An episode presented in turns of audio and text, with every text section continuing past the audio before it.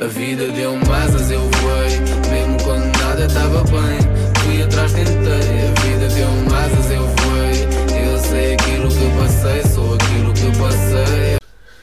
Então, hum, como é que vocês, vocês, estão, andam, o que é que andam a fazer, não é? Confinamento, espero eu, espero eu, não é? De vocês não espero outra coisa, porque é um visto com o confinamento. Só sai para quê? Para passeios higiênicos, ok? Hoje é dia 27, estou a gravar no próprio dia, tudo muito normal, não é? Dos dias que correm. Hum, são 10 e meia, ok? Os casos estão a descer, estão, estão a descer e é um alívio. Pá, eu sei que já falei disto no. Pá, eu sei que estamos a falar boia de Covid e não sei o quê, mas eu sei que no, no EP. No, no EP passado. Ai, no EP! No episódio passado eu falei disto, mas pá, aqui há, uma, há um mês, acho eu, pá, estavam 160 mil casos, ok? Um, 160 mil casos ativos e agora estão tipo 70 e tal mil. Yeah. Mas pronto, Uh, uma cena que eu também tinha curiosidade e que vou fazer aqui, que é aquele, aquele simulador de quando é que eu vou tomar a vacina. Aquela cena, vacina da Covid, né? Ou Google, então. Quando tomar vacina do Covid? Ah, é, é isto. Acho que este questionário aqui. Agora vocês vão estar aqui num compasso de espera. Ai, eu não estou a encontrar o simulador. Ai, que merda, pá. Que merda, pá. Que merda, pá. Isto tinha um simulador qualquer aqui, pá. Então. Hum. Vacina. Simulador faz vacinação, está aqui. Ok.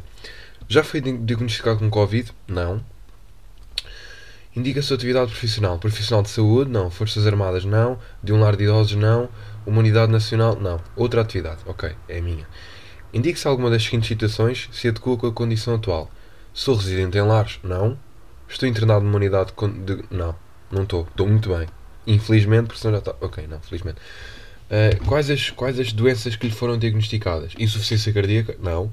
Doença coronária? Não. Insuficiência renal? Não. DPOC? Não. Diabetes? Não. Neoplastia? Não. Insuficiência hepática? Não.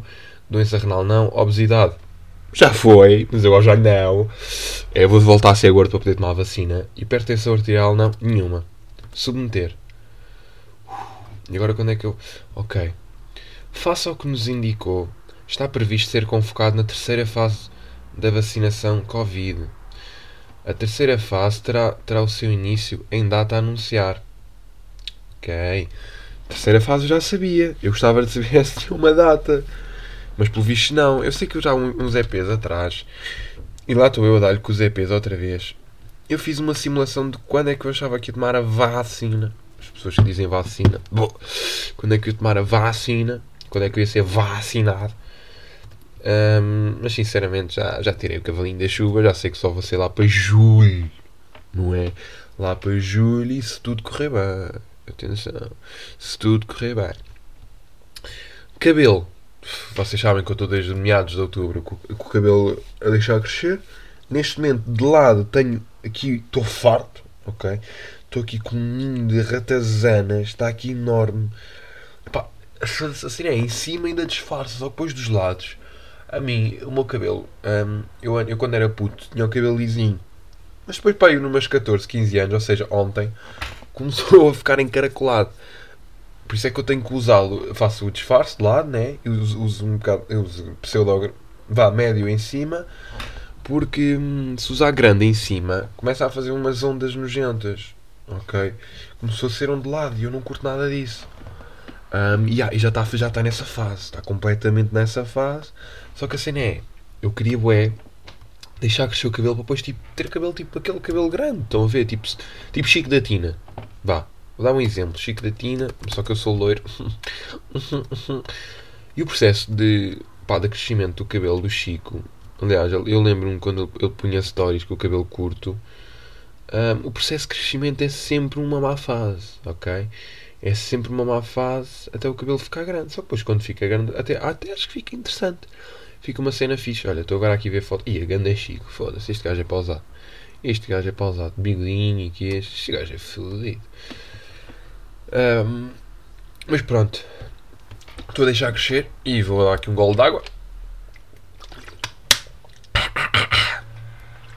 Se isto, se isto supostamente, supostamente o, o Sou, o Sou Marcelo, hum, o Sou Marcelo hum, disse que isto só depois da Páscoa é que se vai desconfinar, começar a desconfinar, e visto que a Páscoa é dia 4 de Abril, falta pouco mais que um mês, ok?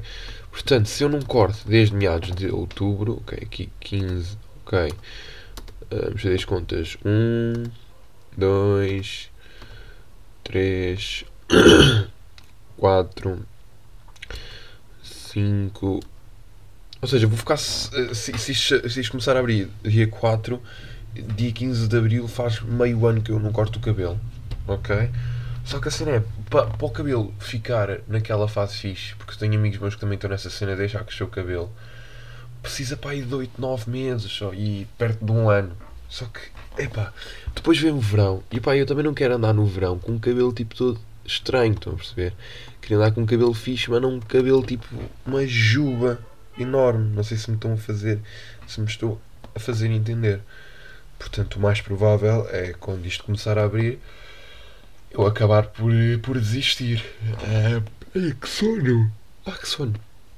Eu acabar por desistir do cabelo. o que é que eu fiz esta semana? Fui dar sangue pela primeira vez. Yeah, fui dar sangue.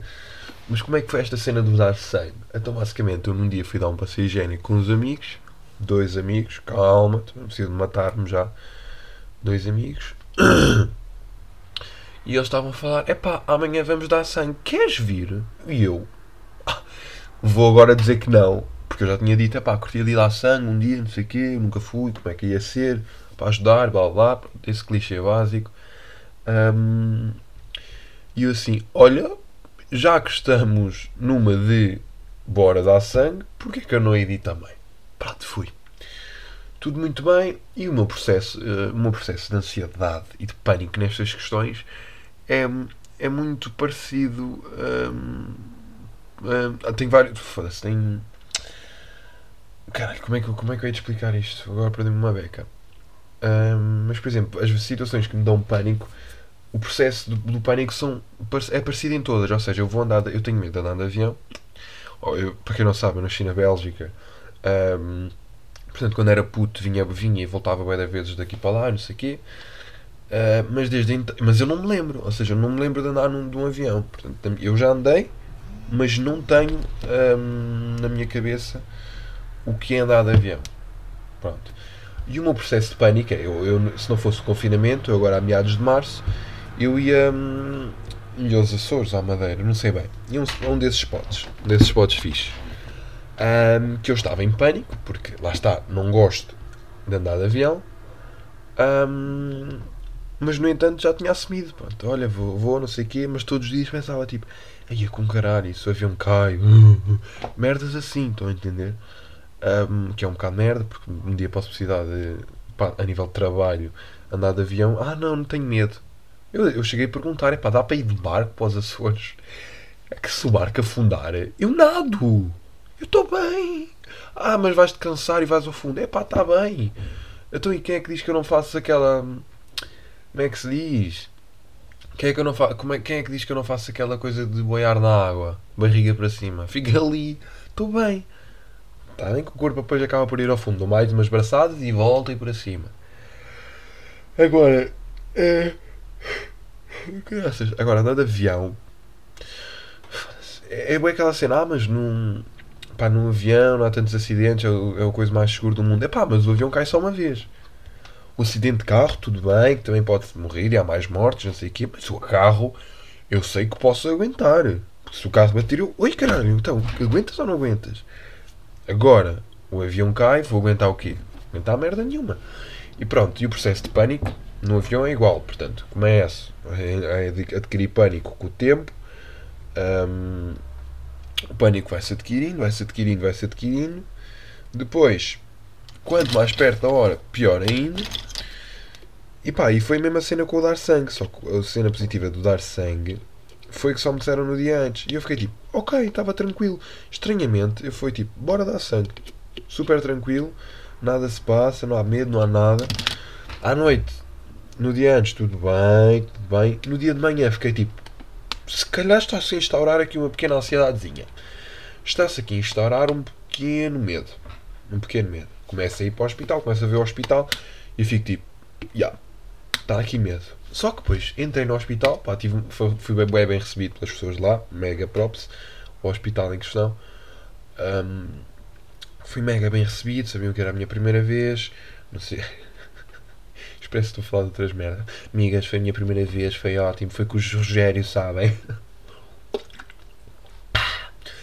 Sabiam que era a minha primeira vez, não sei o quê, correu tudo bem.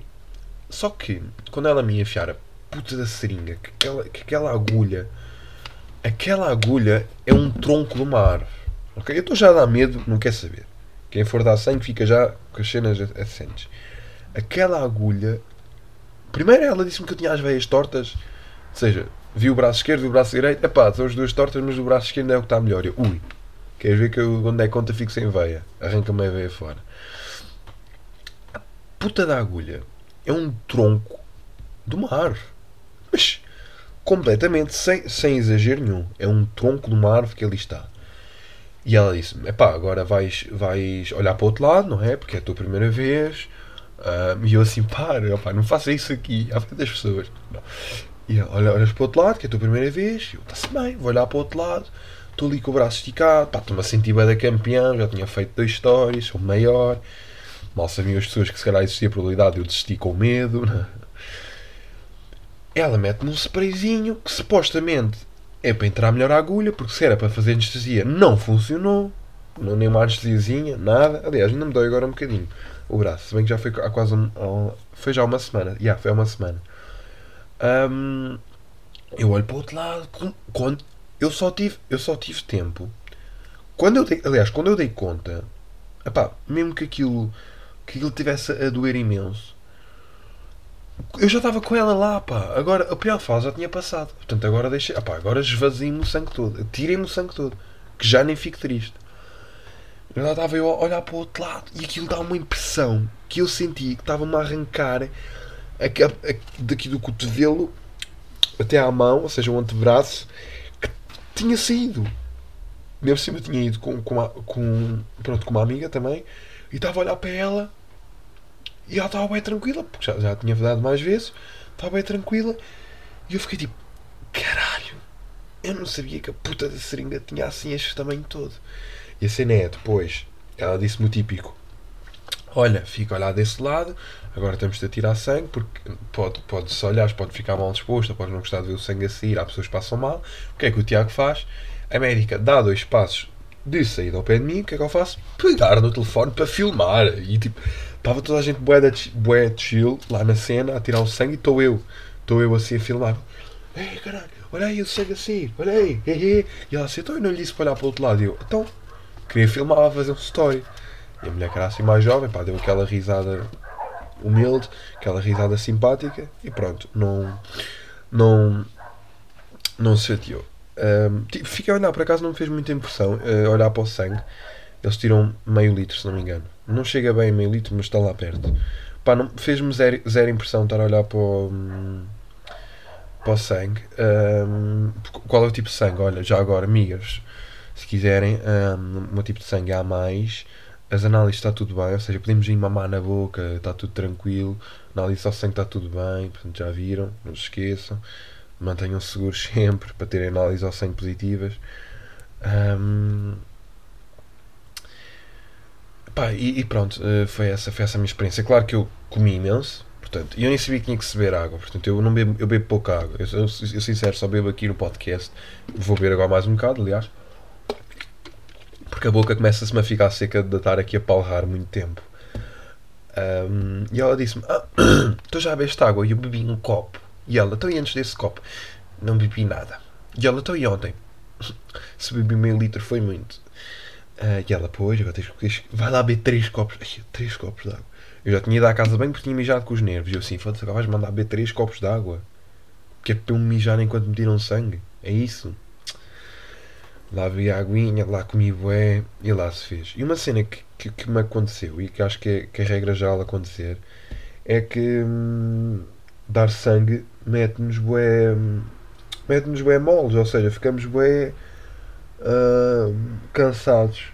ok? Portanto, nesse dia não convém fazer desporto, não é? Claro que não fiz, obviamente. Não ia dar uma corrida de 5 km com menos meio litro de sangue em mim. E aliás, uma curiosidade que eu por acaso também tenho, que não faço ideia de quanto tempo é que demora, porque nós, nós podemos dar, nós homens, porque não temos o período e não perdemos sangue todos os meses, podemos dar de 3 em 3 meses. As mulheres só de 4 em 4. Mas eu gostaria de saber quanto tempo é que o sangue demora, demora, demora a repor. Estão a perceber quanto, quanto tempo é que, é que, o, é que o, corpo demora a produzir mais sangue novo. Ok? E porquê é que só é meio litro e não, e não pode ser um litro logo? Assim, dois sacos ali, sacões X de sangue. Quer dar sangue às pessoas. Mas uma cena, fiquei triste por ser A positivo. Porque eu estava à espera do assim, de um. Oh, oh, pá, a família, a minha família, o meu pai e a minha mãe têm A positivo. Não sei se por acaso isso, isso se, se herda ou se, ou se é completamente à toa. Mas aqui, por exemplo, os meus amigos também tinham A positivo, não é? Os que foram comigo, a minha família também. Pá, e obviamente que supostamente, pela lógica, sendo mais comum, eu ia ter A positivo também. Mas eu estava bué, tipo à espera de um O negativo, de um B negativo, de uma cena estranha. Não. A positivo. Mas é bem triste, pá, porque eu vou dar sangue e eles, olha, é só mais um A positivo. Se fosse um O negativo, porque o negativo eles têm mais falta de sangue, acho eu. Porque é um sangue mais raro e não sei o quê. Era muito mais fixe, não é? Chegar ali, O negativo, caralho, trazia-me um banquete, um arroz de cabidela. Aliás, estava a tirar sangue e estava a comer sangue, porque o arroz de cabidela leva sangue e vinagre, para quem não sabe. É, melhor, é um petisco. Portanto, quem não. Lisboetas que, não, que nunca experimentaram arroz de cabidela, experimentai. Eu ali com o negativo, e banquetes e, e festa, parecia um rei. Ei caralho, este aqui tem o negativo, tirem-lhe 3 litros. Estão a ver? Pronto. Basicamente, basicamente foi isto que aconteceu. Foi uma boa experiência. Bah, hum, recomendo a todos irem dar sangue, ok? Faz-nos faz umas pessoas melhores, percebem? Faz-nos umas pessoas melhores. Agora avançando aqui para a primeira questão, que é a da Lara. Quero já agradecer aí pela, pela participação de todos, mega props. Portanto, a Lara perguntou-me assim uh, aqui uma cena, pôs aqui este tema, que é um, como é que a nossa infância influencia quem nós somos. E eu achei esta cena bem interessante. Porquê? Porque um, eu vou já dar o meu exemplo. Eu quando era puto, eu era gordo, ok. Um, pá, e havia aquele clássico bullying, o puto gordo que a baliza, pronto, eu era esse puto gordo. Um, que a baliza, mas era um rei a defender, vou já deixar isto ponto assente. Era um rei, ok? Um rei. Um, e por exemplo, se calhar eu, eu sofrer esse pseudo-bullying na escola, um, na minha infância, fez com que eu de facto soubesse: epá, se eu quero parar isto, então aquilo que eu tenho que fazer é se calhar comer menos ou emagrecer. Porque estou a lutar contra esta adversidade, entre aspas, muitas aspas, não é? Porque hoje em dia, agora olho para trás, vejo que era uma, não era adversidade nenhuma, foda-se, eram só uns putos a gozar para eu ser gordo. Mas ter passado isso na minha infância agora faz-me nunca voltar a ser gordo, porque agora já sei, tipo, aí eu fui grande merda, eu era puto gordo, jogava futebol, ficava com as pernas assadas, porque roçava uma na outra, andava tipo com a barriga fora, fora da camisola como se fosse o homem da cerveja, e nem sequer bebia nessa altura, portanto não vou voltar a fazer isso. É um bocado por aí. Um, mas aqui outro exemplo que eu também tenho, é, imaginem, enquanto eu, vá, sou de uma, de uma classe média normal, classe média, vivo numa classe média completamente normal, comum, um, como, como a maior parte das pessoas, não é? Um, não, não, não sou pobre, não passo fome, mas também não sou milionário, pronto, é um meio termo, nem sou rico, como é que se pode dizer, é um meio termozinho. Um, por exemplo, eu que sou este, esta classe média, a minha infância foi completamente diferente do que vai, do que vai ser a infância do, do filho do Ronaldo e acredito que as, estas duas diferenças um, fa, vão, fazer diferença. Portanto, imagina, eu não, eu não. Um, enquanto se calhar, aliás, deixa-me começar por aqui. Um, o filho do Cristianinho, sempre o filho do Cristiano, que é o Cristianinho burro, sempre cresceu com carros, luxo à volta.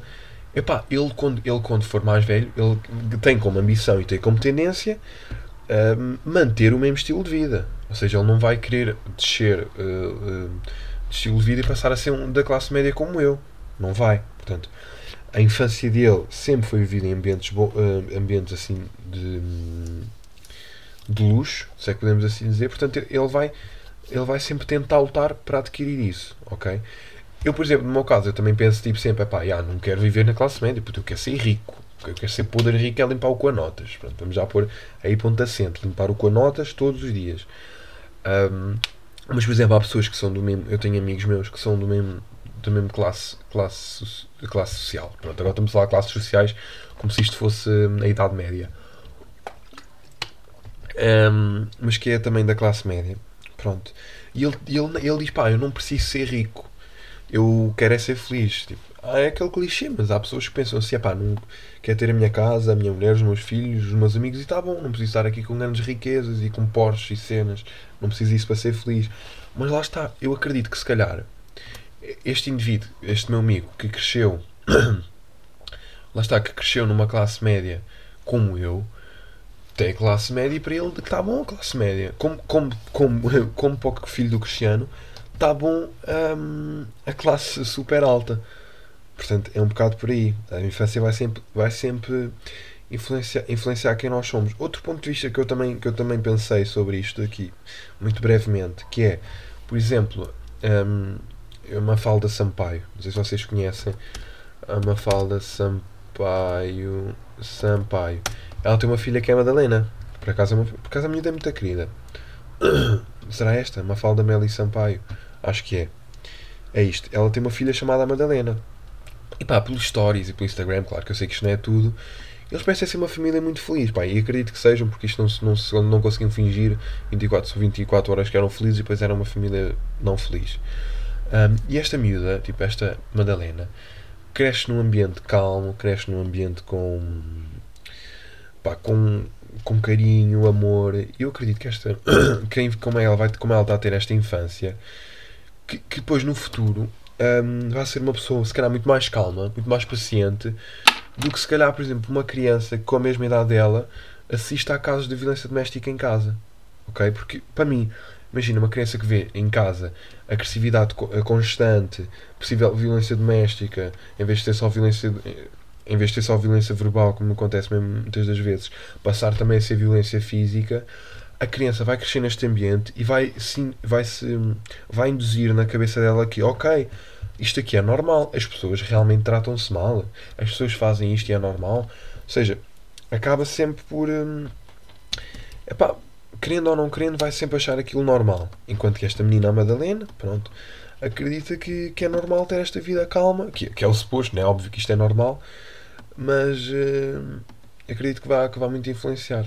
Okay, acredito que vai muito influenciar. Por exemplo, o, a infância desta menina vai ser diferente da infância do que um das, daqueles casos das, das crianças que a gente vê no, nos programas da manhã, nos talk shows, vocês na TV e, esse, e esses talk shows da vida, em que aparecem lá casos na crónica criminal. Pronto, agora a fazer um bocado de publicidade.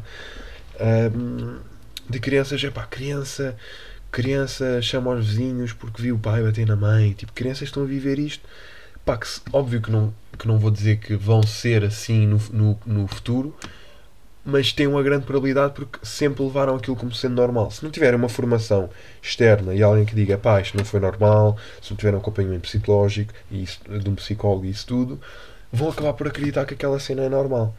E outra cena, por exemplo, enquanto uma criança, se calhar se crescer no, um, se fizer a sua infância num bairro problemático de Lisboa, por exemplo, como a gente sabe que há muitos casos de, de malta que cresceu.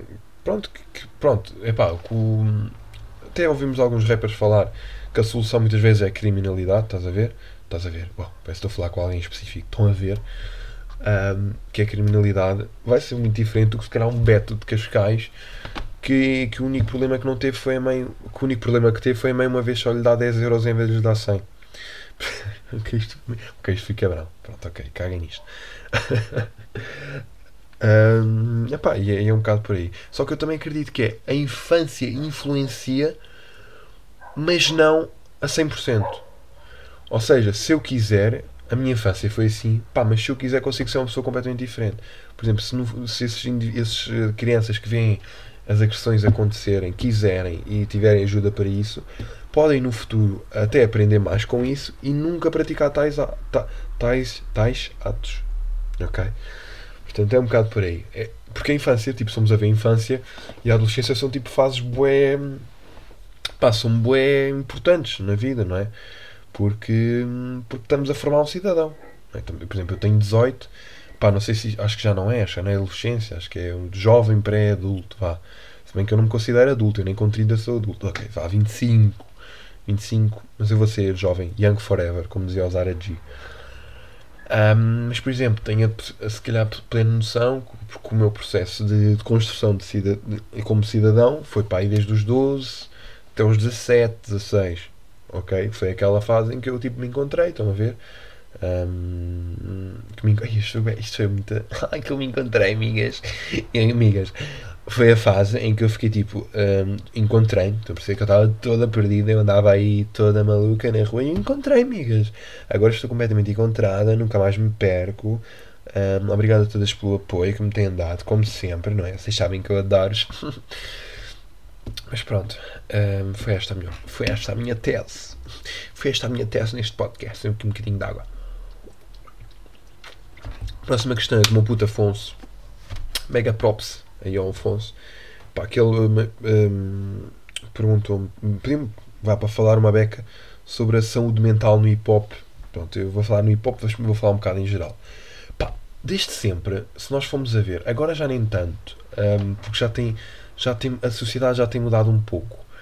Mas muitas das vezes os problemas psicológicos são muito, são muito desvalorizados. Ou seja, um, se calhar os nossos avós, muitos dos nossos avós, se nós dissermos, pá, eu estou-me a sentir assim meio em baixo há muito tempo, eu sinto que tenho algum problema, estou numa depressão, algum problema psicológico, um, sou instável, tenho ansiedade, essas coisas, muitos dos nossos avós vão dizer, hum, no meu tempo era duas estalochadas nas bentas e passava-te logo. Porque havia essa cena, e por isso é que se calhar muitos no, no passado, eh, hoje em dia são tipo adultos revoltados ou adultos infelizes porque tiveram esses problemas e nunca ninguém ligou, nunca ninguém quis fazer o acompanhamento, nunca ninguém os quis ajudar.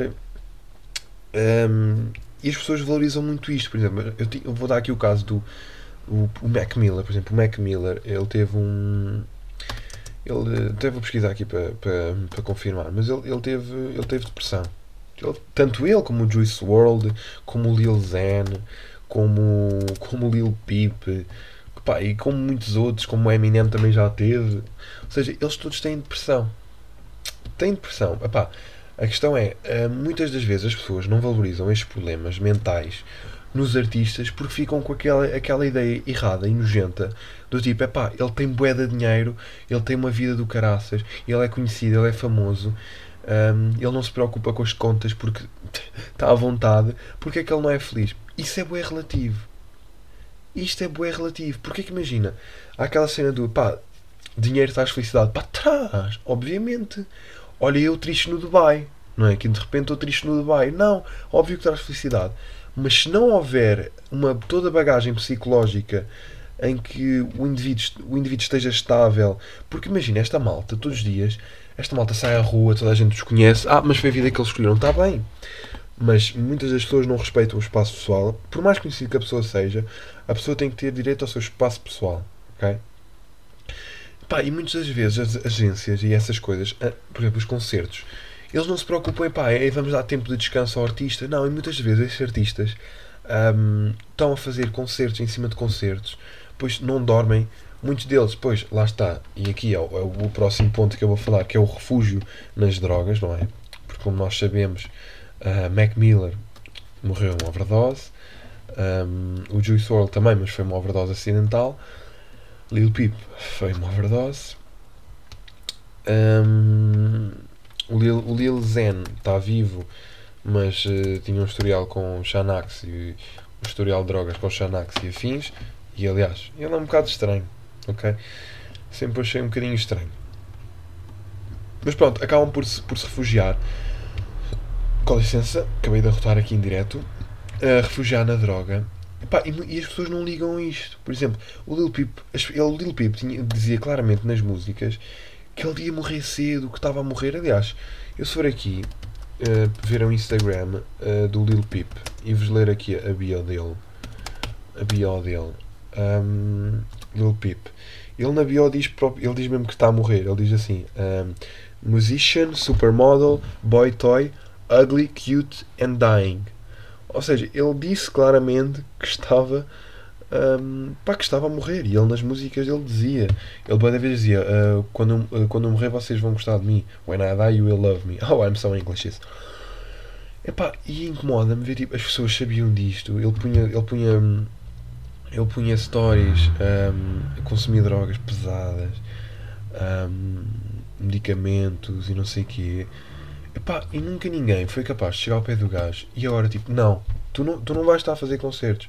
Tu agora vais para uma cena de reabilitação, reabilitação e vais tentar lutar contra esse teu problema que já vem desde o tempo de infância, desde que ele era jovem, né? porque ele sempre sofreu, lá está, o bullying. Em, olha, articulando, articulando com, com, com a questão anterior um, que a Lara me fez, não é?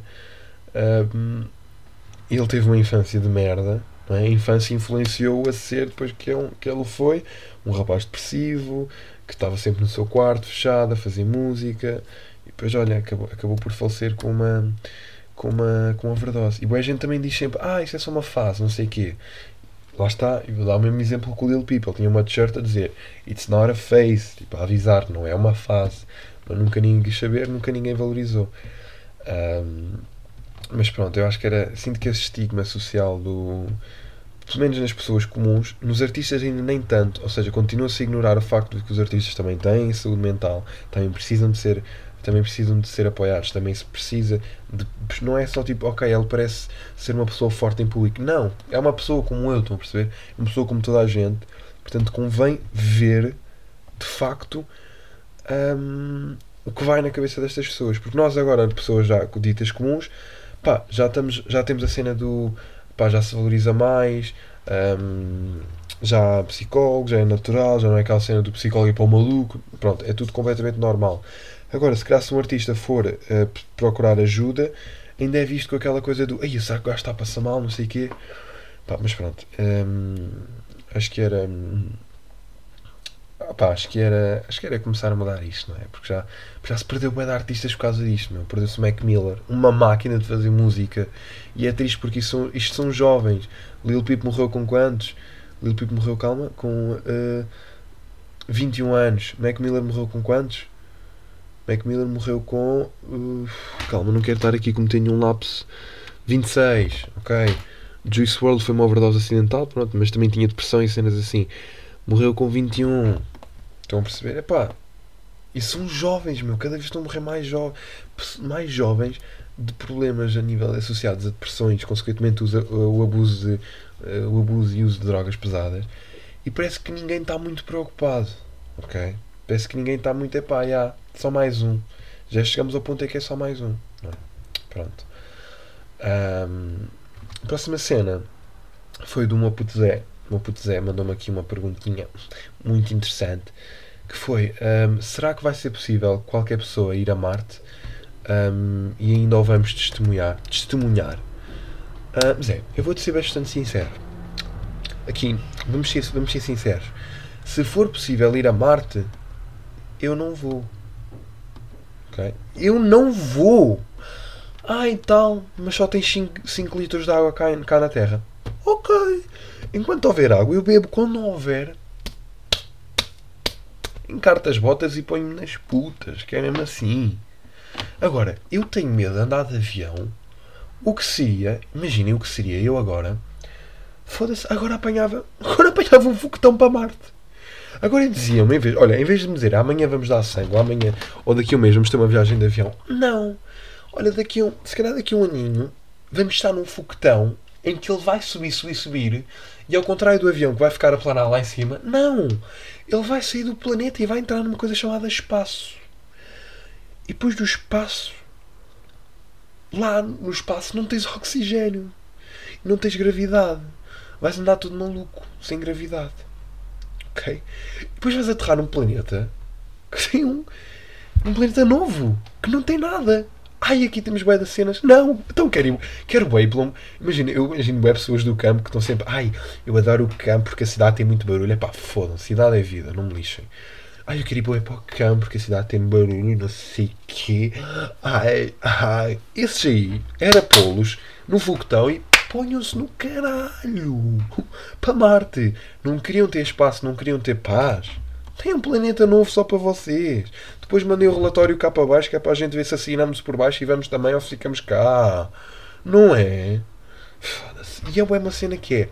É pá, tanto, agora veio bueca, não tem bué avanços nessa cena de Marte. Eu pergunto, pá, para quê? Então nós que estamos a ver isso, tão cedo não vamos lá. Isso é a próxima geração. Ah, mas a gente pode já deixar trabalho feito para eles. Será que precisamos nos preocupar com isso? Não é? Será que vale mesmo a pena? Será que não é um problema deles e não nosso? Eu não queria estar a falar nada, não é? Eu não queria estar aqui a, a ser este gajo. Mas pronto. Um, se, e qualquer, qualquer pessoa não, quer dizer, primeiro, tipo, não é qualquer pessoa que vai poder ir a Marte. Ou Zé. Um, de início vai ser uh, os ricalhaços, essa malta com poder e não sei o quê. Imagino bem, tipo, estão a ver tipo Marcelo, em vez de fazer uma visita um, a um país qualquer, não. Vai fazer uma visita a Marte. Pá, hoje foi uma, foi uma visita de. Uma visita. Ai caralho, molhei, molhei o PC. Merda. Molhei o PC, puto. Yeah. Molhei o PC quando estava a beber água. Estou assim. Estou assim, malta. Ah, limpa, limpa, limpa, limpa. Limpa, limpa, limpa, limpa, limpa. limpa. Limpei. Imagina, em vez do, do Marcelo dizer que vai uma, via uma viagem a representar Portugal para um país normal, não. Olha, então para onde é que vai, oh, senhor, senhor Presidente? Ah, não sabem? Então eu apanhei um bilhete para Marte. Sim, vou para Marte hoje. Vou para Marte, vou ficar lá uns dias, passo lá uma quinzena e depois volto. Pronto. Não, não quero ir para Marte. Concluo assim, não quero ir para Marte. Que uma última cena que eu também agora ando bem viciado, só que para deixar este ponto final nisto, é o ASMR, ASMR, não sei se vocês sabem o que é que é. Um, isto é uma sigla que eu próprio não sei o que significa, um, mas eu sei que é bom. Que significa que é uma resposta sensorial autónoma do meridiano, ou seja, isto também fala em português. Então, um, a ASMR refere-se a uma sensação agradável de parestesia ao formigueiro, geralmente situado na região do couro cabeludo, na parte de trás da cabeça ou no pescoço, em resposta a algum estímulo sensorial. O fenómeno foi comparado à sinestesia audio, auditiva tátil. Ou seja, se vocês pesquisarem um, ASMR no YouTube, vocês veem vídeos que é pessoas com o microfone tipo a fazerem isto assim e depois fazem estão a ver? E depois falam muito próximo e depois tem o microfone com, pouca com muita sensibilidade que é para terem que falar baixinho e fazer isto assim, carregam na pronúncia e depois fazem depois mudam de lado. Pronto, mas isto tudo com, com aqueles microfones todos malucos, né? aqueles microfones especiais para isso. E eu ando bem viciado a ver isso antes de dormir. Ou seja, eu antes de dormir meto sempre o meu ASMR. E há um que eu meto muito fixe, que é o barbeiro. Que é um gajo que tem um cabelo da grande, mas o gajo, ele tem um microfone, pá, e depois ele abana a água. Eu, te, eu, vou, eu vou pesquisar aqui, ok? Eu, eu quero pesquisar o quero encontrar aqui o ASMR Barber, que é para ver se vos consigo mostrar. Porque isto é só das melhores cenas que há. Isto é só das melhores. Está aqui. Isto é, vou, vou pôr aqui mesmo alto para vocês ouvirem. HBO. Yeah. Publicidade HBO. Fuck HBO. Fuck HBO. Ouça. Prestem atenção a isto. Ele agora está a mexer numa, numa garrafa de espuma e está a fazer assim com os dedos.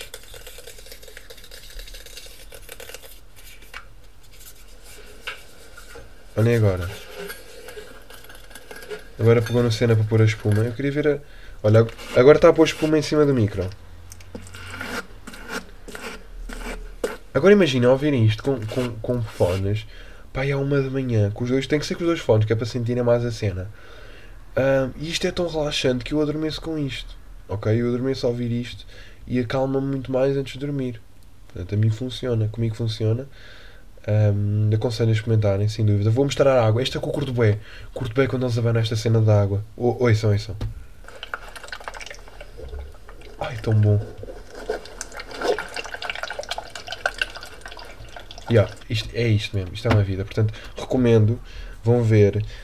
Um, fiquem em casa, ok? Vou já deixar este ponto outra vez. Fiquem em casa que os casos estão a descer. Um, Portem-se bem, mais uma vez. Obrigado por terem ouvido até aqui. Se ouvirem até aqui, quero que me mandem mensagem, já sabem, a dizer puto, ouvi até ao fim, dá-me um beijo. Visto que, és, visto que és A positivo. Puto, ouvi até ao fim, dá-me um beijo, visto que és A positivo. Ok? Quero ver quem é que foram as pessoas verdadeiras que ouviram. Muito obrigado a todos. Portem-se bem. Beijinhos. Oi, são ASMR. Portem-se bem, malta. A vida deu mais asas, eu voei, mesmo quando nada estava bem, fui atrás, tentei.